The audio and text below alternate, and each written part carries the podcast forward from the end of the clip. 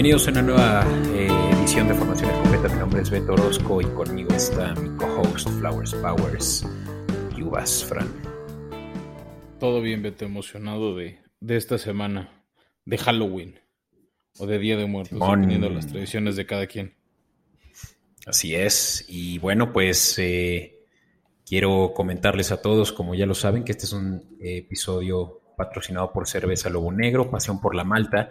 Elijan entre uno de sus cinco sabores. Se acaba de integrar eh, el nuevo sabor que es la Skoll, eh, haciendo alusión a, los antiguos vikingos, pero también tienen a elegir entre la IPA, una Pale Ale, la Imperial Stout, así como les gustan ahí en los eh, eh, en Gran Bretaña, Fran, y la Red Ale.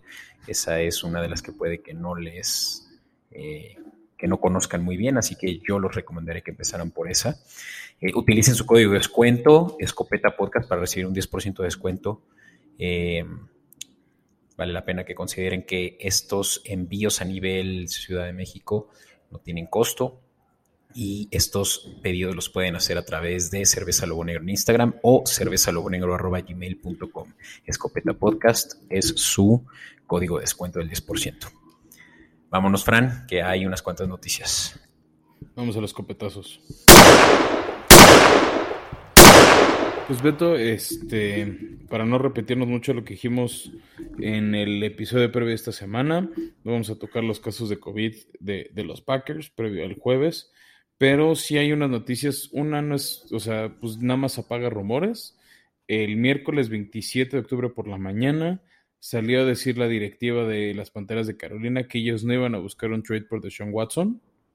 Este, después del ruido que hizo Miami una semana que cubrimos en nuestro episodio, por ahí también sonó después de la pésima manera de actuar de Sam Darnold contra Gigantes, que tal vez David Tepper, el dueño de, de Carolina, podría buscar a Deshaun e incluso pagar los, los arreglos entre Deshaun Watson y las este, presuntas víctimas este, de, la- de las veintitantas alegaciones, con tal de que se unieran las filas. Pero este, ya se, se, bajaron solitos del barco y también por ahí este, ha habido mucho ruido de que no hay suficiente evidencia que, a disposición de la NFL para meterlo al exempt list, que es lo que haría que lo suspendan. Entonces siguen en una situación muy rara y confusa de Sean Watson, pero bueno, tiene de aquí al 2 de noviembre, desde el momento de sagración al 2 de noviembre, para encontrar un equipo este y, y si es que va a sufrir un intercambio. Lo más lo que dicen muchos expertos y insiders es que más bien eso podría darse acabando la temporada cuando los equipos vean sus posiciones y vean qué tipo de picks podían ofrecer. Podrían, perdón. ofrecer. Sí, sí, yo creo que el rumor que por ahí prevalecía de los Dolphins fue nada más eh, tantear el terreno, tantear las aguas eh, el equipo de Miami y no tanto realmente una disposición a, a, a pull the trigger, ¿no? Así que lo más probable Por lo menos provocar a que todo mejorara. Y que Miami se desesperara y, y aceptara menos. Digo, Tejanos.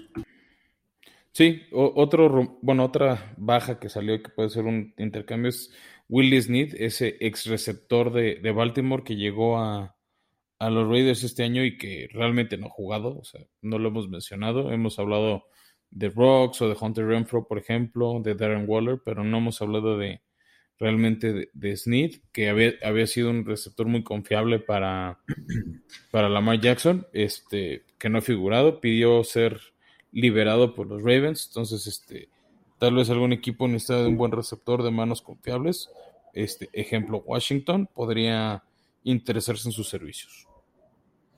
Sí, yo creo que ya pasaron los mejores años de Will Smith en Santos, incluso. Fue cuando más eh, valor tenía su posición.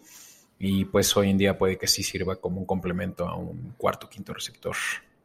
O tercero, ¿no? O sea, pensando equipos que tienen varias bajas como Detroit o como este, el Washington Football Team, creo que no sería, o sea, un veterano como él creo que podría ser una, una buena adición. Ya.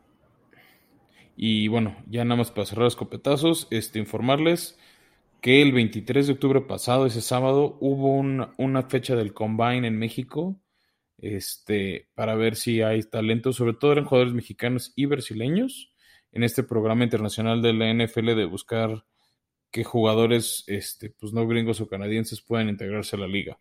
Entonces, este, pues a ver si alguno sorprendió a algún scout lo suficiente para ser contemplado en el draft que va a ser en abril del 2022.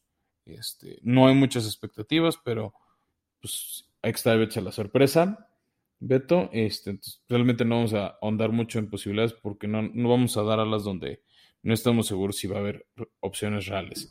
Y la otra, nada más recordarle a la gente que este domingo 31, en México cambiamos de horario de al horario de invierno, retrasamos el reloj, pero Estados Unidos no lo hace. Entonces, ojo, los juegos van a ser 11 de la tarde, 2 de la tarde y los de la noche a las 6 de la tarde. Solo va a ser esta semana 8 para los juegos de domingo y lunes y el jueves de la semana 9. Ya a partir del domingo 7 de noviembre Estados Unidos también cambia de horario y volvemos a emparejarnos. Entonces, ojo para sus fantasies, ojo para su, su domingo ver los partidos, lunes o jueves. Sí, sobre todo para ese deadline que tienen todos para revisar sus bajas, ¿no? En fantasy. Vientos. Bueno, pues pasemos rápido al kit de emergencia Beto.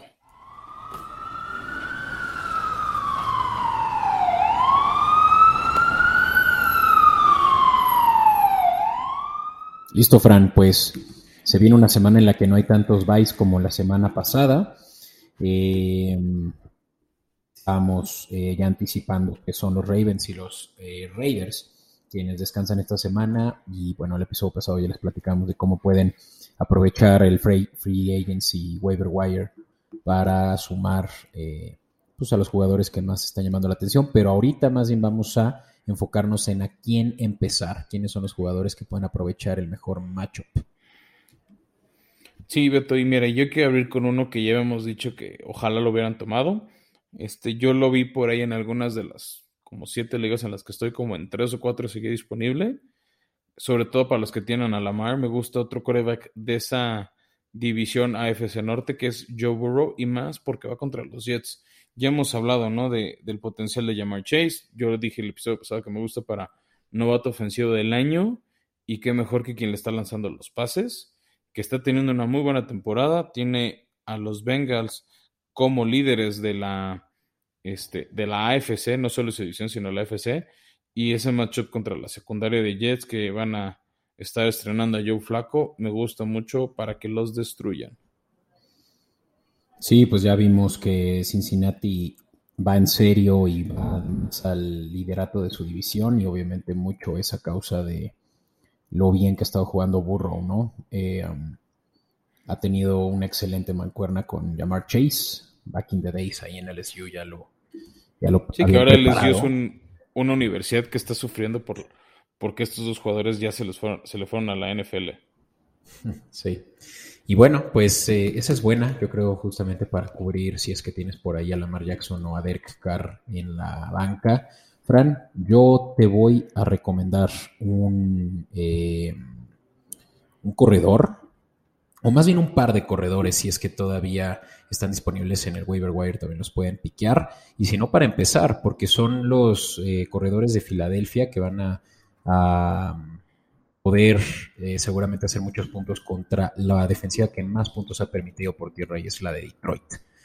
Aproximadamente treinta y tantos puntos promedio, si no me equivoco, eh, a corredores, asumiendo que pues, un equipo juega más o menos pues este comité de dos jugadores, pues ya son 15 puntos asegurados que pueden tener entre Boston Scott y Kenneth Gainwell, quienes van a jugar a favor de la lesión de Miles eh, Sanders. Sí, no, creo que me gusta esa selección. Este, además van contra Detroit, creo que es un matchup favorable. Este, pues mira, si seguimos las estadísticas de Filadelfia de cómo usaron a ambos jugadores la semana pasada, fueron 50 y 50% de los snaps. Entonces, este, creo que cualquiera de los dos tiene buenas opciones. Y, justo los dos hicieron touchdown, así que también son efectivos en zona roja. Correcto. Y justo siguiendo esa línea de corredores, Beto, el que me gusta es su matchup, porque la defensiva había estado un poquito apagada y maltratada, es este Najee Harris de Pittsburgh contra los Browns. Algo tiene Pittsburgh que en general se le da muy bien enfrentar a, a Cleveland. Y Najee Harris tuvo un inicio lento de temporada, sé que varios lo soltaron. o no lo están iniciando y poco a poco ha ido agarrando ritmo. También Big Ben le ha soltado más al balón, han sido un poquito más terrestres que aéreos los Steelers. Este, también hay por ahí la lesión de Juju, entonces este, ha hecho que no sean tan aéreos. Y este, sobre todo ha estado sabiendo aprovechar esa, esa mala protección para hacerse rápido el balón y escaparse. Ser un poquito elusivo como era Le'Veon Bell al inicio. Entonces, me gusta el matchup de, de Najee Harris de Pittsburgh contra Cleveland.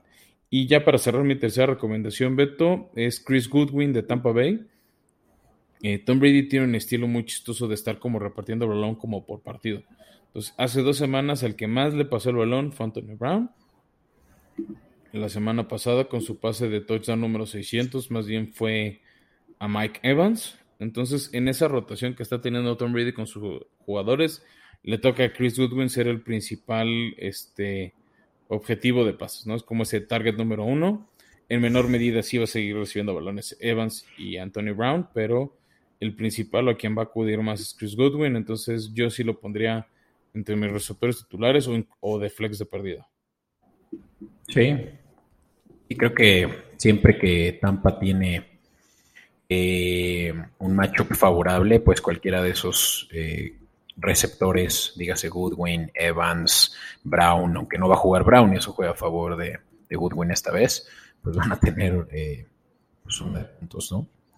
Y ok, yo me voy a ir por dos últimas, Fran, y es también un corredor más, ya que, pues sí, seguramente tendrán algunos a Josh Jacobs y dependerán también de, uno de los corredores de, Ravens, eh, Murray o por ahí también este, Tyson Williams, que no van a estar disponibles, y es Damien Harris. Ha estado haciendo, yo creo que ha tenido uno de los mejores, una de las mejores temporadas de corredores recientes de los Patriotas y más de 100 yardas en el último juego, Fran. Eh, van contra una defensiva de Chargers que ha ofrecido eh, top 5 de puntos de, yardas por tierra. No tienen muy buena protección al, equipo, al, eh, ¿cómo se llama? Bueno, no pueden detener el, juego terrestre, ¿no? De otros desafiantes y pues justamente los Patriotas han estado moviendo muy bien el balón por tierra. Entonces está ese Damien Harris, opción incluso para que agarren de su waiver wire aún eh, habiendo disponibilidad. Y uno más, Fran, y este es justamente el del juego que se va a presentar al momento que está escuchando todos, eh, todos nuestros escuchas este episodio. Eh, el juego va a ser por la tarde de Green Bay contra Arizona. Y mi recomendación es Randall Cobb, que como ya lo platicamos la, en el episodio pasado, Lazard y, Evans, perdón, Adams va a estar, van a estar out Así que realmente, pues, ellos no tienen muchas otras opciones más que en su viejo amigo que trajo de vuelta de los Tejanos, de los muertos a, a, Cobb, ¿no? Entonces, es un matchup favorable, sobre todo pues por esa química que ya existe entre estos dos. Sí, sí, definitivamente me, gusta esa opción y pues es que finalmente Aaron Rodgers tiene que pasarle el balón. En el episodio pasado decíamos, este, que alguien tenía este, que atrapar los pases, ¿no? O sea, yo creo que van a usar mucho a Aaron Jones y el juego terrestre, pero pues no te puede ser juego terrestre. Entonces sí, me gusta Randall Cobb o Beto para completar ahí tu, este, como dueto, el tight end Robert Tonian. Este, sí, claro. Igual, por si necesitan una opción de tight end. Por si, por ejemplo, tienen a Darren Waller, este, o no tienen un matchup tan favorable, me gusta también Robert Tonian contra la defensiva de Arizona. Chido. Vale, Fran, pues creo que con eso ya les dimos todo y te escuchas para poder cubrir esos huecos. Y si quieres vamos pasando a, cuarta y a, cuarta y una o cuarta y gol si las apuestas este nos si nos escuchan para las apuestas.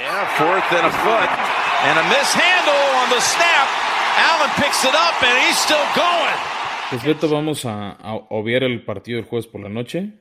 De todos modos, pues si, tienen dudas de qué pues recomendamos, ahí está, ahí está nuestra cuenta de Instagram en arroba escopeta podcast o en la cuenta de Twitter. Ahí va a estar la publicación de las apuestas del jueves, que recordando la semana pasada les dijimos tres y las tres pegaron. Entonces vamos a buscar seguir esta, esta racha positiva para todos ustedes. Y bueno, vamos empezando con los juegos de las 11, ¿no? ¿Qué, implicaciones tiene, no? Si por ahí ustedes están preguntándose, ¿y yo qué voy a hacer con esta información? Pues se pueden ir a una casa de apuestas, la de su preferencia. Pueden meter las apuestas que nosotros les recomendamos a un parlay o por separado si no quieren arriesgar mucho. Y así como la semana pasada, Fran, se hubieran podido llevar con 100 pesos que le metieran hasta unos 500 aproximadamente. En eso estaba el momio del, del parlay que hicimos la semana pasada. Sí, nada más para que sepa, parlay es ese esquema donde te tienen que salir todas las apuestas. O sea, juntas tus apuestas este, para, para que sean este, ganadoras, ¿no? O sea, si no se dan todas, condicional es, exacto, la condicional es and, and, and, ajá. Vale. Ok, bueno, este, pasamos. Eh, el primer juego a las 11 que va a estar por Fox, y de hecho lo ticiamos ahorita en el Startem, ¿no? Es la visita anual de Pittsburgh a Cleveland, este, donde llega como favorito para mi sorpresa los Browns por tres y medio. Me sorprende mucho sobre todo por el tema de las lesiones, Beto. Y pues, empezando porque juegan en casa, ¿no? Eso creo que... Y sí, estoy en lo correcto, juegan en casa, pero vimos cómo pudieron, por lo menos Case Keenum eh, pudo sostener, bueno, más bien pudo, sí, pudo sostener la ofensiva contra una de las mejores defensivas de la liga en Denver el jueves pasado. Y, creo que es un matchup favorable una vez más para, sobre todo, eh, la defensiva de Cleveland, que va a, pues, a recibir a un ya eh, últimos años de carrera, sino es que el último eh, Ben Roethlisberger, ¿no? Sí, exacto. Este, es, un estadio que se le da. El año pasado, de hecho, por la calidad en la que llegó Pittsburgh, ni siquiera tuvo que jugar Big Ben. Descansaron a varios jugadores y Mason Rudolph se quedó en una conversión de dos puntos de forzar tiempos extra y en una de esas eliminar a los Browns. Eso sí, después llegaron los Browns y destruyeron a los Packers y hasta jubilaron a varios miembros de esa línea ofensiva. Pero bueno, a mí me gusta mucho este, e, esta línea de Pittsburgh más tres y medio, está en menos 113. Y en especial me gusta el money line de Pittsburgh más 150, quiere decir que por 100 pesos se llevan 150. Mm, ese está, está bueno. Sí, o sea, incluso si no creen que Pittsburgh gane, gane por cuatro puntos o más, si le apuestan a que Pittsburgh gana el partido así en seco, por 100 pesos te lleva 150 al momento de esta grabación, porque acuérdense que luego las líneas cambian. Entonces, ojo en eso, ¿no? Este, de que les cambien la línea, de si aceptan o no ese cambio de momio. Y la otra que me gusta de este partido, Beto, es la línea de altas bajas está en 42 y medio puntos. Me gustan las bajas. Tal vez pueden combinar un money line de Pittsburgh ganando por 105, o sea, ganando el partido, y las bajas de 42 y medio puntos. No, pues está bueno. Ya tan solo ese, eh, ese parlay de dos, el momio es de 450, Fran. No sé qué por cada 100 que le metan, se llevan 450 eh, pesos más. Eso está chido. Sí, y ese, bueno, recordando ese juego va por Fox este, 1 y por Fox 2 va a estar la visita de Titanes contra los Colts. Este juego va a estar muy interesante, Beto. La línea ha cambiado muchísimo. Había salido este, los Colts favoritos por cuatro puntos. Después la gente se dio cuenta que Titanes viene a ganarle a Bills y a, los Chiefs. Entonces ya subió, ya cambió la línea al lado opuesto y ahora es Titanes favoritos por uno y medio punto. Un punto dependiendo en qué, casino, qué app quieran apostar. Este, mm. pues realmente casi casi es quien gana este, este juego. Eh, y este pareciera o sea, no solo un partido divisional más, este es un partido donde se puede definir la división a favor de Tennessee en caso de ganar, porque se despega cuatro juegos de los Colts en un calendario un poquito apretado para, para ambos, este, donde van a tener juegos asequibles como Jaguares y Tejanos para ambos, pero hay un par de partidos este, difíciles como Arizona para los Colts o los Rams para Titanes. Entonces, este, en caso de Titanes ganar, yo creo que no, no cierra oficialmente la división, pero se vuelve muy complicado que lo alcancen. Y en caso de ganar los Colts, se mete a la pelea por, por ese título divisional contra Tennessee. Entonces, este juego que va a estar en Fox 2 está interesante. Eh, la línea está en 108 para ambos. Eh, pues yo les voy a decir que apuesten por Titanes. Habrá gente que mira los Colts que están mejorados, tienen una línea ofensiva más sana, entonces yo creo que vamos a ver un partido sumamente cerrado. Entonces, Money Line o línea va a ser prácticamente lo mismo. Aquí el que me gusta un poquito es el over de 51 puntos. ¿No? Este. Yo, yo creo que el juego va a definirse por un gol de campo. O sea, yo sí lo veo acabando así como 28, 24, una onda así, 28, este, o incluso así como 30, 27, ¿no? O sea, creo que y aparte juegan en el domo de Lucas Oil, entonces el, factor, este, el factor viento no, no, no influye tanto, entonces va a haber un buen clima para jugar. Sí, creo que las altas ahí son eh, por las que yo me iría, Fran. Y pues a solo un punto de diferencia en la línea, pues ya mejor te vas por el pick, el money line, ¿no? Y en este caso agarras un mejor momio. Yo soy de la idea que Titanes lo tiene seguro. Yo recomendaría más bien aquí ticiar. Si ustedes ven que una línea no está muy favorable para ustedes, quiere decir, por ejemplo, le quieren apostar a Pittsburgh, pero no se sienten muy convencidos con esa línea de 3.5, la quisieran tal vez incrementar a 7, pues esos 3.5 adicionales se los pueden inyectar a Titanes, de modo que la línea de Titanes quede en 4.5, que creo que es posible y Titanes creo que va a poder separarse más. yo tal vez entra mi nervio de que hace mucho tiempo Titanes no puede barrer la serie contra los Colts y han tenido que dividir uno y uno. Y me entra ese nervio de, después de dos buenas victorias, que jueguen confiados y los destruyen los Colts. Creo que ese es mi, e, e, ese es mi nerviosismo hablando, pero bueno, Beto, si quieres pasar. Pues mira, esta, es, esta es una liga de semana con semana, por lo tanto, también es una liga de que año con año las cosas cambian sustancialmente. Entonces, mejor sacúdete esas chakras, Fran. Mira, ya, si libramos este, estos siguientes dos juegos, con marca 3 y 1 que viene para Titanes Colts y luego los Rams en Sunday Night, ya, este voy a ver realmente qué, a qué pueden aspirar en playoffs. Chido. Pero después de las victorias de Chiefs y Colts, la verdad sí estoy con el pecho muy alzado. Pero los divisionales nunca hay que darlos por, por sentado, ¿no? Los Colts aprendieron de a nunca subestimar a tus jaguares. Claro. Qué bueno que ahí sí estamos de acuerdo.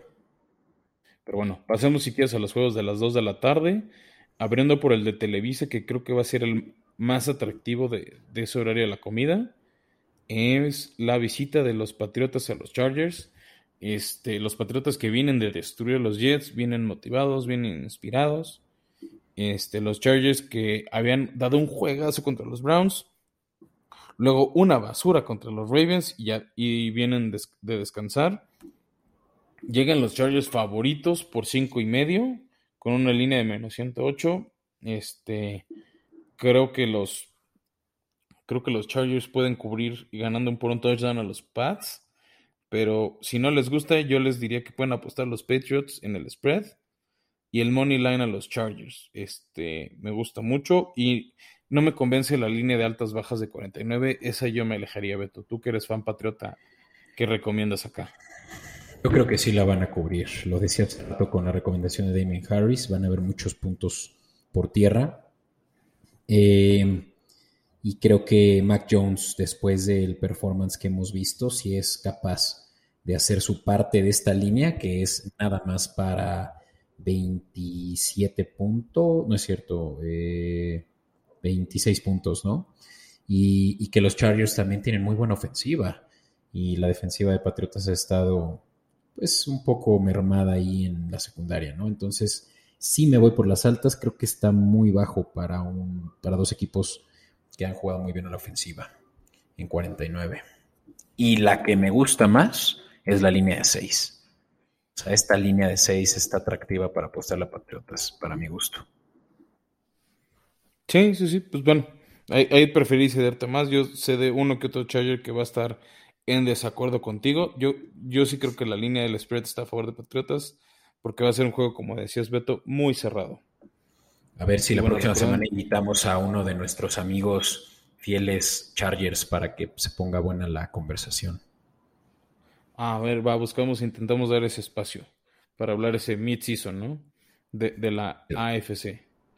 Este, ah, y bueno, pasando a, los juegos de Fox, recordar a la gente, el de Chargers Patriotas va a estar por Televisa por el 9 o Galavisión. Ahí busquen en sus sistemas qué canal es. Este, entonces tenemos al What the Fuck Team en Denver. No, no es cierto, es el Washington Football Team. este. Que llegan como favoritos por tres puntos. Aquí me cuesta dar un favorito, Beto, porque los dos vienen de jugar este, no muy bien que digamos. Washington viene de derrotas contra Kansas y contra los Packers. Denver viene de jugar de una manera tristísima, pero tristísima el jueves por la noche contra la banca de, Cleveland y aún así perdieron. Entre Teddy B y Drew Lock no hay coreback en ese equipo y tal vez por eso, aún en casa, la línea da favorito a Washington por tres puntos. Sí, porque ah, este juego no me, no me, gusta, no me gusta cómo se ve eh, la línea, sinceramente, Fran, y vimos que Washington estuvo eh, causando estragos a equipos mucho más dominantes en las semanas pasadas. Y Broncos no sé dónde está parado. Em, ya no sé qué esperar de ellos después de empezar 3-0 y de pronto ya ir 3-3. Eh, em, evitaré este juego, incluso a las bajas, que creo que si me obligaran a apostar en algo, apostaría en las bajas de 43. Sí, es más, yo les diría este ni lo vean. Enfóquense en el Patriotas Chargers o no, no vean Fox 2, vean Fox 1. Tenemos la visita anual de los Bucks a los Santos, donde Tom Brady es un hombre en una misión. Los Santos vienen de aburrirnos el lunes por la noche contra Seattle. James Winston nada más no me convence, Beto. Fue pick de primera ronda, fue un jugador explosivo, interesante, entretenido en colegial, pero ahorita no, no juega más que basura, tal cual, no hay otra palabra para decirlo. No, este, no sé qué le vio Sean Payton para dejarlo de coreback en vez de buscar a alguien que había opciones en agencia libre o buscar algún trueque y agarrar a alguno de los corebacks novatos en el draft. Tal vez eso es lo que va a hacer, pero yo sé que Tampa Bay tiene ganas de revancha la temporada pasada, los dos juegos, este, Drew Brees le comió el mandado a Tom Brady, los humilló las dos veces, después se la cobraron Tampa Bay en playoffs, que es donde realmente importa. Pero yo creo que Tampa Bay tiene ganas de ganar. Son favoritos por cinco puntos. En una línea de menos 111, creo que no está nada mal. Y en una de esas también me gustan las altas de 49 y medio para que prácticamente Tampa solito la cubra. ¿no? Yo sé que hemos estado intercambiando de si cubre o no cubre Tampa Bay la línea. Ahorita creo que es más accesible porque solo son cinco puntos. Con que ganen por un touchdown, incluso en tiempo extra se cubre. Mira, te voy a decir cuál es, qué es lo que me preocupa de los bucaneros. Han cubierto solo tres juegos de siete eh, el spread que tienen. No son muy, eh, digamos, eh, no, se enfocan mucho en lo que Las Vegas esté determinando y lo vimos en una apuesta que yo bien recuerdo en la cual hubieran podido cubrir la línea si tan solo patean un gol de campo y en vez de eso se hincaron. Claro que eso es lo más esperado. Pues, yo creo que no es eh, una conducta deportiva, ya sabes, eh, aplaudible si es que quieres aplastar a tu rival por más de que ya esté en el piso. Entonces, no me interesa tal vez ya tanto a estas alturas seguirle apostando a los Bucks viendo que juegan partidos apretados. Ya, sí, tío, pero creo que también mucho del problema de Tampa Bay es que les han dado líneas muy altas, ¿no? La semana pasada no nos convencía esa línea 13 puntos contra Chicago, contra esa defensiva. Ahorita es Tanto así que apostamos en contra y ve, nos vinieron a, a dar una lección. Sí, le dieron una tunda a Chicago. Pero pues ahorita es menos de un touchdown contra un rival de división que le traen ganas. Tú hablabas, ¿no? En el episodio pasado en la cobertura que Tampa Bay promedia 9 yardas por jugada. Yo creo que la ofensiva de Tampa sí va a cubrir esos 5 puntos. O sea, es un touchdown. Yo creo que por un touchdown sí le ganan a los Santos. Ok. Ok, ok. Pues lo voy a apuntar. Perfecto, Beto. Y bueno, pasamos a los juegos de la noche. Eh, Creo que está mejorcito el del domingo que el del lunes. El domingo tenemos la visita de los vaqueros a los vikingos, seis días de la tarde por ESPN. Llega a Dallas favorito por solo dos y medio. Los dos equipos vienen de descanso, entonces eso Creo que puede ser agradable. Los dos tienen buenas armas, como Ezekiel y Polar de un lado en corredores, del otro lado a, Dalvin Cook y a Mattison. Este, buenos receptores como Jefferson, CeeDee Lamb, hablando de jugadores jóvenes, o hasta Mary Cooper. Este, ahora sí que opciones hay de ambos lados de la moneda. Eh, me gusta Dallas por dos y medio y el money line en menos 141. Y ya he combinado las altas de 54.5, ¿no? Creo que este es otro partido que podemos ver este, yéndose como un 33-30, una cosa así. Que aprovechar que es un estadio cerrado y que los dos equipos suelen ser muy ofensivos. ¿Tú cómo lo ves? Sí, creo que justo, ¿no? Está muy alta la línea por el hecho de que son ofensivas muy efectivas pero mira, ese matchup de Justin Jefferson contra Trevon Diggs va a estar rudo. Puede que Trevon Diggs lo shutdowne y en ese caso eh, Tillen tenga que sacar la casta para cubrir por lo menos la parte de Minnesota que implica este, a esta línea de que son 22.5 puntos, ¿no? Entonces, no estoy tan seguro de apostar a las altas por esa calidad de defensiva, sobre todo del lado de Dallas, pero por lo mismo me interesa mucho la línea de 1.5 eh, en contra de, Dallas, que creo que sí la puede cubrir fácilmente. Sí, yo, yo también la vi en otro lado en dos y medio, o sea, un gol de campo. Sabes que ganas, que Dallas gane por un gol de campo. Yo creo que le puedes irte tanto por el spread como el money line a favor de los vaqueros. Esos dos son muy fáciles de combinar, ya que no se contraponen. este, y ya para cerrar, Beto, y luego dar las apuestas seguras de la semana. Eh, el lunes por la noche es eh, la humillación anual de los gigantes. Esta vez toca contra Kansas. No sé por qué insiste la liga en ponernos a, los gigantes de Nueva York en, en prime time cuando juegan horrible, cuando da hueva verlos. Pero bueno, les toca contra Kansas. Kansas que viene muy dolido por cómo perdieron contra Titanes. Llega Kansas favorito por 10 puntos, Beto. Este creo que los van a cubrir. Creo que Patrick Mahomes ya de, hecho ha declarado en su cuenta de Twitter, ¿no? Que, este, que tiene muchas ganas de revancha. Van a aprovechar un poco el descansito después del juego en domingo, volver a jugar hasta el lunes. Creo que el respiro les va a venir bien. Este, el money line sí está muy, muy grosero, o sea, son menos 506 por Kansas City. Quiere decir eso que por cada 100 pesos de apuesta solo van a cobrar 20. No vale la pena. El money line de Kansas Tal vez pick para su Survivor. Y las altas bajas de 52 y medio también se me hacen altas. Ya van dos, tres juegos que Kansas no, no ayuda a cubrir las altas. Bueno, especialmente si solo hiciste un gol de campo y fallaste dos. Y por primera vez en su vida Patrick Mahomes no anotó touchdown y llegó a las 250 yardas aéreas. Y creo que por eso me iría por las bajas, Fran. 52. Sí, yo también es lo que te decía. O sea, esas bajas de 52 y medio se ven sumamente atractivas. Sí, bastante. Así que creo que ya son muy buenas apuestas esta semana, Fran, para que recuperemos lo que hemos eh, pues tenido que asumir como nuestra responsabilidad en, apuestas a las que no les hemos dado. Sí, justo para, para cerrar, Beto, el episodio y recomendaciones. Aunque los juegos no van a ser televisados, este, por cable o tele abierta, eh, tenemos el, tenemos el segundo juego de Bills contra Miami, donde Bills son favoritos por 13 y medio, después de haberles recetado dos juegos de 40 y 50 puntos. Yo creo que Bills, y más que vienen descansados, van a destruir a Miami. Y me gusta ese spread de 13 y medio. Y el otro spread que se me hace muy generoso es el de Bengals. 10 puntos contra los Jets. Bengals que viene enrachado, viene inspirado, viene jugando muy bien. Hablábamos, ¿no? De la dupla Jamar Chase, Joe Burrow, con más ganas, yo tomaré los Bengals, 10 puntos contra los Jets y ya podemos combinar estas dos, tal vez con la de Tampa y con la de Pittsburgh para armar un buen parlay de 4 o 5 puestas y llevarnos una buena lana y recuperar lo perdido el domingo pasado. Vientos, me gusta, me gusta, Fran. Son muchos que juegan de visita, eso es lo único que me preocupa.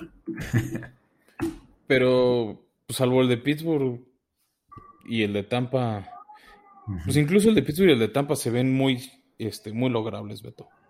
Sí, sí, sí, sí. Sí, me, I'll stick to that. Y entonces, pues, pues, pues bueno, Beto, agradecer a todos por haber llegado hasta acá. Este, ah, se nos olvidaba el ganador de la quiniela que nos sigue dando clases. Este, mi papá ganó la quiniela, nos ganó por un punto. Ya me dijo que la clave fue que él confió en que Bengals daba la sorpresa contra, contra los Ravens, que los demás se le hicieron partidos muy obvios. Este, y, y es que, Beto, recordarle a la gente que, ha, que no ha participado en la quiniela, que hay partidos que el site, el sitio da tres puntos más si le apuestas al, no favorito, en algunos casos, no en todos. Entonces, que esos tres puntos de más que le dio Cincinnati contra, contra los Ravens fueron la diferencia para, para ganarnos y llevarse ese... No, bueno, no me he dicho si iba a ser vaso banderín oficial, pero este, se lo va a llevar y bueno, pues recordar a la gente, ¿no? Que, que pueden participar dando retweet, este, si lo hacen por Twitter, y dándole like o compartiendo en su historia de Instagram si es que lo hacen a través de la, este, de la publicación de Instagram. Ya con eso les mandamos el link para que participen en la quiniela y puedan llevarse este, el líder de la semana, un vaso o un banderín oficial de la NFL. Chido. Pues sigan escuchándonos, sigan recomendándonos y sigan participando con nosotros en nuestro Pick'em y mientras tanto, pues disfrutemos de Halloween. Feliz Día de Muertos, Fran. Y pues nos vamos a estar escuchando la próxima semana. Perfecto, Beto, y ojalá ningún muerto viviente te jale las patas en la noche de esta semana. Likewise. Hasta la próxima a todos. Muchas gracias. Sale. Bye.